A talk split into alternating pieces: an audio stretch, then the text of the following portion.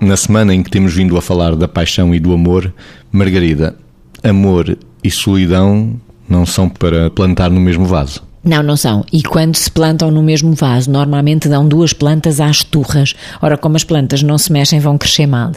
Faz-me pensar, quando me fala de amor e de solidão, naquelas pessoas que, imagina, são, estou-lhe a dizer isto e estou a pensar em caras concretas, vidas concretas, pessoas objetivas, pessoas que existem, que não precisam nada da outra do ponto de vista social, material, interrelacional, até eh, de família alargada e vão ficando nas relações porque já se esqueceram de como ser sem aquele, sem aquele outro.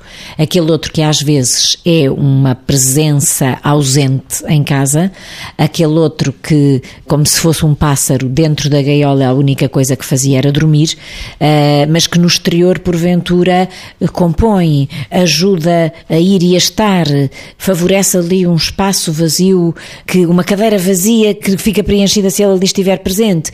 E, portanto, uh, há muitas relações que são uma vivência de desencanto porque alguém faz a cedência e a concessão de estar com o outro que na realidade não lhe traz nenhum valor acrescentado a não ser a presença. E a presença às vezes ausente. E alguém me dizia uma coisa que é aquilo que mais me custa é ouvir o silêncio porque, eh, falando-me neste caso do marido, eh, dizia-me: quando lá está, pelo menos faz barulho, mesmo que não interaja comigo, e esse barulho faz-me falta.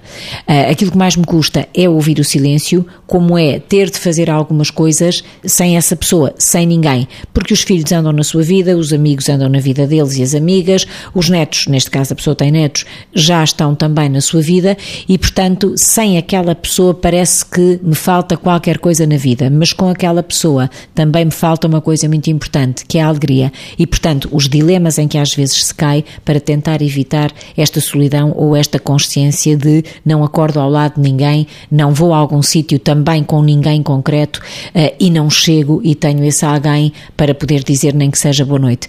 E esta, e esta presença às vezes é a presença uh, menos boa e é o lado menos bom das relações que nós gostaríamos que não existisse. Vitor. Um autor das nossas áreas que diz que todo o viver verdadeiro é, é encontro. Martin Buber diz isto. É, obviamente, quando as pessoas estão em desencontro, isto é aflitivo, porque se todo o viver verdadeiro é encontro, significa que as pessoas não estariam a viver. E é evidente que quem está de fora pode não perceber até onde é que a inquietação com a solidão pode fazer com que as pessoas cedam a estar num sítio onde, num sítio e num tempo onde eventualmente já não têm tanto do que gostariam de ter, mas têm alguma coisa daquilo que acham que têm necessidade de ter. E isto é um dilema para as pessoas, nomeadamente para pessoas que possam ser mais velhas, mas não só. Também para as pessoas que ainda não têm uma relação e que já estão em determinada altura da sua vida e que às vezes estão desesperadamente à procura de uma relação com inquietação subjacente de que podem morrer sozinhas. E nós temos que, ao mesmo tempo, perceber que falta aqui qualquer coisa. O Agostinho da Silva também dizia que existir é fundamentalmente amar.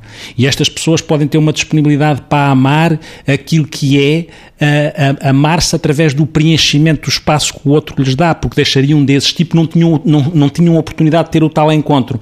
E é muito fácil nós podermos cair na tentação de dar palpites sobre a ilegitimidade desta procura, mas temos de ter algum cuidado porque a solidão nas pessoas que ainda não se construíram de uma maneira a poder gerir e aprender a gerir a sua solidão, que é um processo fundamental da maturidade de cada um, mas nem sempre acontece assim e faz com que o desespero pela inquietação da solidão faça com que exista uma procura que pode ser tão legítima como outra, desde que seja identificada claramente o que é que é o quê, para que depois os sentimentos não se abralhem e não fiquem viciados. A solidão não é uma doença, mas claramente pode fazer adoecer.